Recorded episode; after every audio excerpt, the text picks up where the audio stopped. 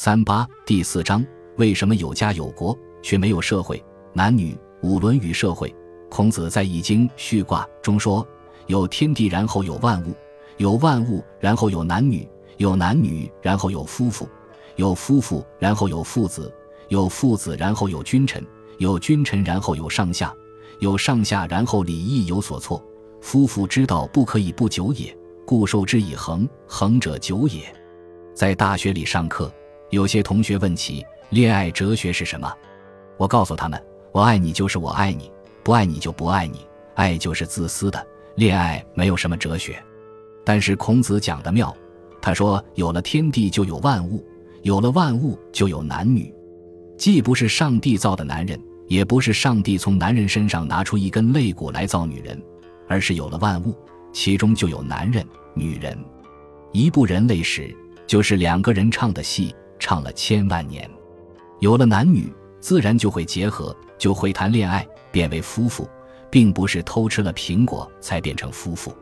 就是说，人类社会只有四个字：饮食男女两件事，一是需要活着的问题，一是两性需要的问题。读《诗经》的第一篇，大家都知道的“关关雎鸠，在河之洲”，窈窕淑女，君子好逑。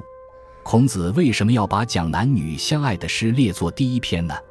人生饮食男女，形而下的开始就是这样。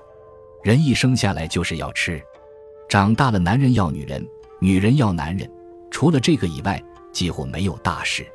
所以西方文化某些性心理学的观念强调世界进步，乃至整部人类历史都是性心理推动的。《易经》上也点明了这两件事。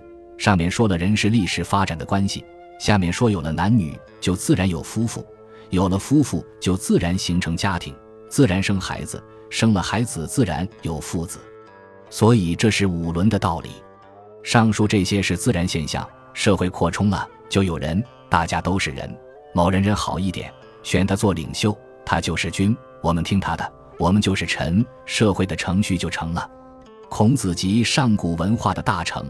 以孝为一切德性的根本，他的学生曾子在《大学》上便以修身齐家为内圣外王的枢纽，他的孙子子思也把明成之教归本于孝悌之行，从此拓展出了中国以孝义治天下的特殊文化。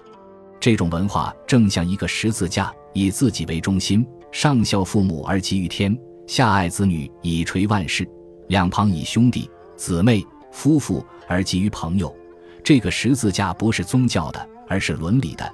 它是中国社会的缩影，是中国文化的象征。我们讲中国的伦理学，伦理就是人类社会的一个秩序、一个规范。我们中国讲伦理有五伦，就是君臣、父子、兄弟、夫妇、朋友。换句话说，就是人类社会中人际关系的分类。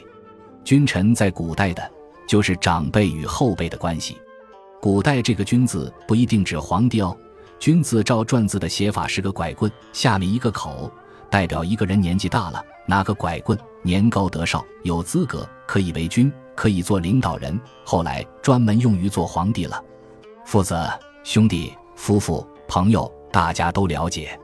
曾经有一个哈佛大学的教授跟我谈过这个事，他说：“你们这个大学中庸。”我非常佩服，可是缺乏一个社会问题。后来我告诉他，所谓齐家就是社会，不是现在两夫妻的小家。中国讲家庭是几代同堂、几百人在一起的大家族。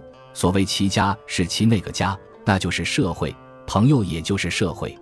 已经告诉我们，人类的五伦不是勉强形成的，不是法律规定的，这是人性的本来，人性走正理，自然发生的。有男女。自然有夫妇，有夫妇自然有父子，有了许多夫妇、父子，自然形成社会，有了社会组织，自然有阶级，有的阶级是自然形成的，有所谓君臣，就自然分上下，有了上下，就产生文化，产生礼仪。选自《易经杂说》《论语别裁》，中国文化范言列子一说。